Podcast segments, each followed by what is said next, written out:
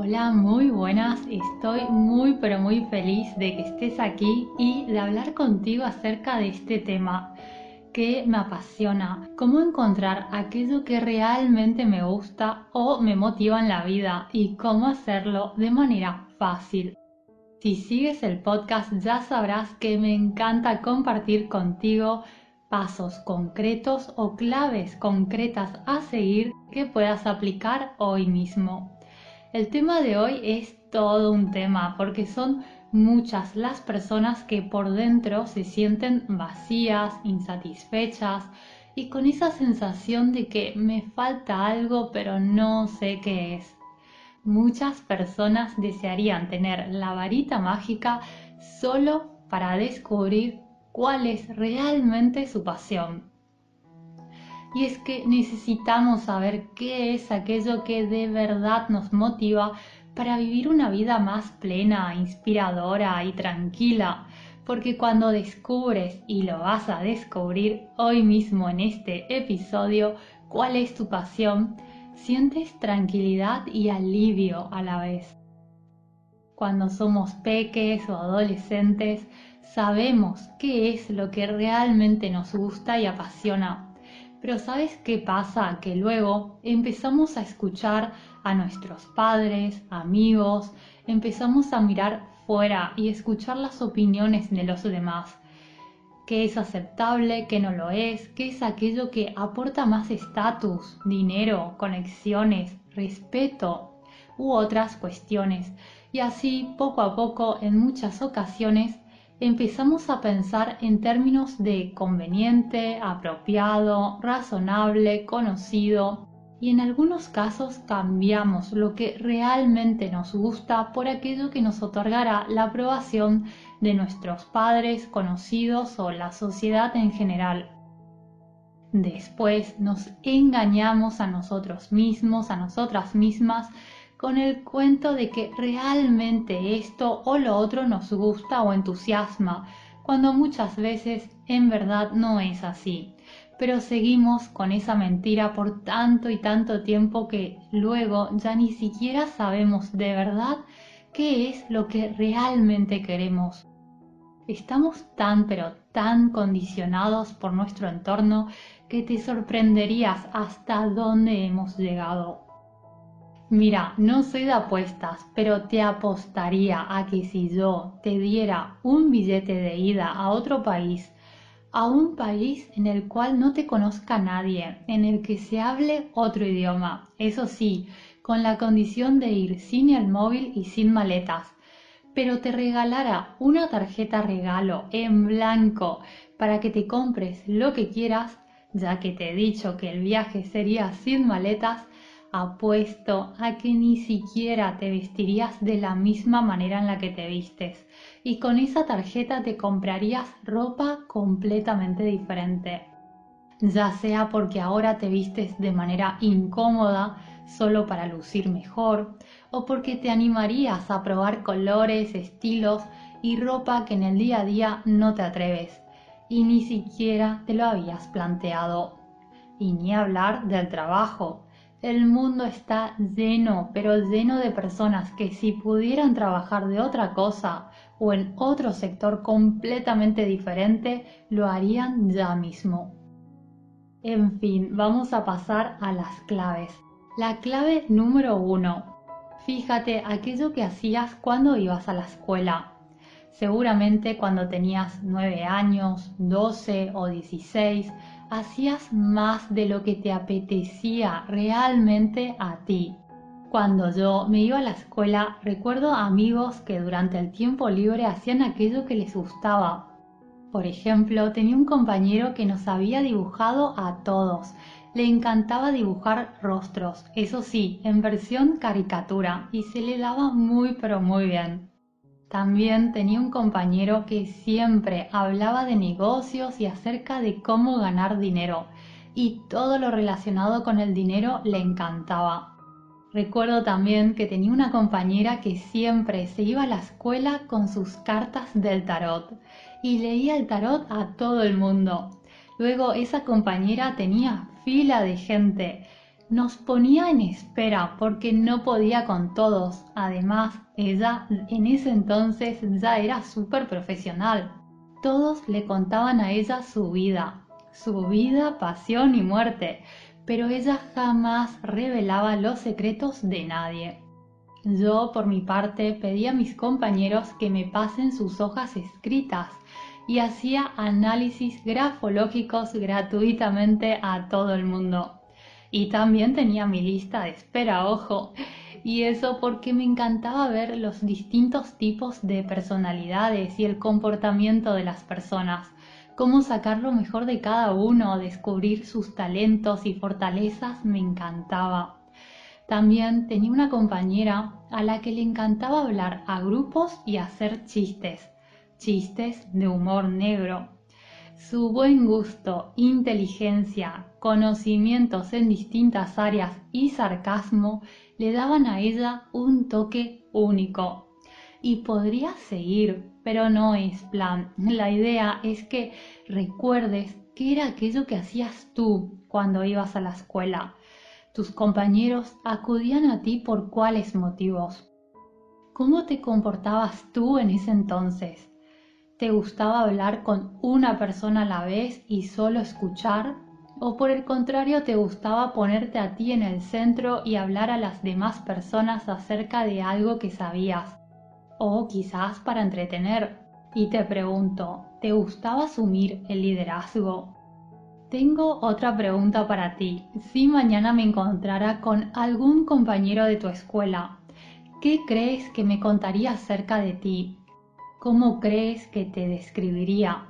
Piénsalo, eso te dará muchas pistas acerca de qué te gustaba y cómo te comportabas cuando eras tú, sin dejarte condicionar por las expectativas de los demás. La clave número dos es que prestes atención a tus temas de conversación. Cuando estás con tus amistades y familiares en un entorno relajado, ¿De qué hablas? ¿De qué temas hablas regularmente? ¿Hablas de inversiones, de animales, de moda y belleza, de temas relacionados con el desarrollo personal? ¿Eres como yo que empieza a tirar datos curiosos del tipo se ha realizado un estudio en el que curiosamente y fíjate y demás? ¿O hablas de tecnología o de marketing ¿Eres el tipo de persona que le gusta preguntar a los demás de qué signo eres? Porque sabes de astrología, reiki, acerca de los chakras y de limpiezas energéticas. ¿De qué temas hablas? ¿De qué temas te podrías quedar hablando o escuchando hablar por horas y horas sin cansarte? Y mi sugerencia para ti es que no ignores aquello que realmente te gusta no lo des por descontado ni menosprecies ese tema de interés porque no parece tan relevante como hablar de geopolítica o álgebra. No solo porque hay un sector interesado en cada una de estas temáticas y de muchas otras, sino porque aunque no quieras cambiar tu trabajo, podrías darle una vuelta para ver si se puede integrar de alguna manera con tus intereses, con aquello que realmente te gusta. Por ejemplo, conozco una chica que se dedicaba a hacer páginas web y tenía poco y nada de trabajo. Acudió entonces a un profesional del marketing que la ayudó a descubrir que a ella, más allá de hacer páginas web, le gustaba la moda y la empujó hacia ese sector. Y el resultado fue excelente se volvió una especialista en web para negocios de moda y ahora le va muy pero muy bien porque unió ambos mundos. Claro que si te gusta algo puedes dedicarte a ese algo al 100%. Digo solo que no es el único camino. También puedes dedicarte a otra cosa pero que tus clientes se encuentren en el sector de aquello que te apasiona. Por ejemplo, quizás te gusta el desarrollo personal, sin embargo, eso no significa que tengas que dedicarte a dar conferencias de desarrollo personal. Pero si te ocupas de marketing, puedes empezar a hacer marketing para ese sector. O si haces traducciones, traducir libros, videos, documentales de esa temática en particular. Lo mismo si eres un editor o una editora de videos, hacerte una experta o experto en edición de videos de aquella temática que te encantan. La número 3. Si después de las dos claves anteriores aún estás con la duda, te tengo un truco, un secreto y este mira que no falla. Me encanta porque aunque quieras engañarte a ti con la excusa de que no te acuerdas cómo eras tú de peque o de adolescente, o que no sabrías decirme qué tendría para contarme un amigo tuyo de toda la vida o cómo te describiría, o aunque me digas que con tus familiares y amigos los temas de conversación son en realidad de los más variados, esta clave que te voy a compartir ya mismo no engaña. Y es la siguiente. Se trata de un reto. Te propongo ir a tu ordenador y a tu móvil y mirar tu historial de búsquedas en Internet. No falla porque no miente. Lo que has buscado es lo que has buscado.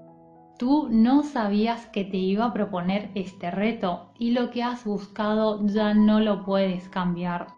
No puedes cambiar el pasado. Hacer este ejercicio es ultra revelador porque quizás piensas, mira, lo que a mí me gusta es inglés, pero luego resulta que tu historial de navegación dice que has pasado dos horas en temáticas relacionadas con el inglés en la última semana y en cambio 10 horas viendo videos acerca de Feng Shui. Fíjate entonces qué dice tu historial, qué videos, podcasts has buscado, qué libros has comprado, canales de YouTube o Twitch que has visitado, cuáles son las newsletters que has abierto y a qué le has dedicado más tiempo. Hazlo y te sorprenderás de lo que encontrarás allí. La número 4. Fíjate cuáles son aquellas actividades en las que pierdes completamente la noción del tiempo. Hay actividades de las que no te cansas nunca, pero nunca, y encima pierdes la noción del tiempo. Pues ahí lo tienes. ¿Cuáles son aquellas actividades que podrías hacer día tras día sin cansarte y no solo, sino que además sientes que te dan más energía? cuáles son aquellas que disfrutas y disfrutas de verdad, ya sea porque te relajan o porque te divierten, cuáles son aquellas actividades que no ves la hora de hacer, pero no porque te distraen, sino porque te gustan realmente, aquellas que seguirías haciendo o harías si vivieras una vida en la que el tiempo y el dinero te sobraran de manera exagerada. Y la número 5 Dime cuáles son aquellas cosas que haces cuando nadie te ve o que harías si vivieras en un mundo en el que no tendrías la posibilidad de hacer alarde por ello. A veces nos dedicamos a ciertas actividades solo porque el mundo o la sociedad nos ha dicho que es muy respetable o perfeccionamos una habilidad o una profesión para ganar más dinero. Y no digo que esté mal, mi pregunta es, ¿seguirías aprendiendo acerca de programación si vivieras en un campo y tuvieras en el banco 30 millones de euros? ¿O con ese tiempo libre te dedicarías a tocar el piano y componer música? Y en cuanto a la pregunta de qué harías o haces cuando nadie te ve, es porque hay personas que tienen gustos o pasiones de las cuales se avergüenzan. Por ejemplo, conocí una mujer que le encantaba hacer cursos de Reiki y de ciertas terapias, pero no quería que nadie se entere porque le daba miedo de que la tachen de persona rara. Mantuvo su hobby a escondidas por mucho tiempo porque creía que la iban a juzgar o criticar.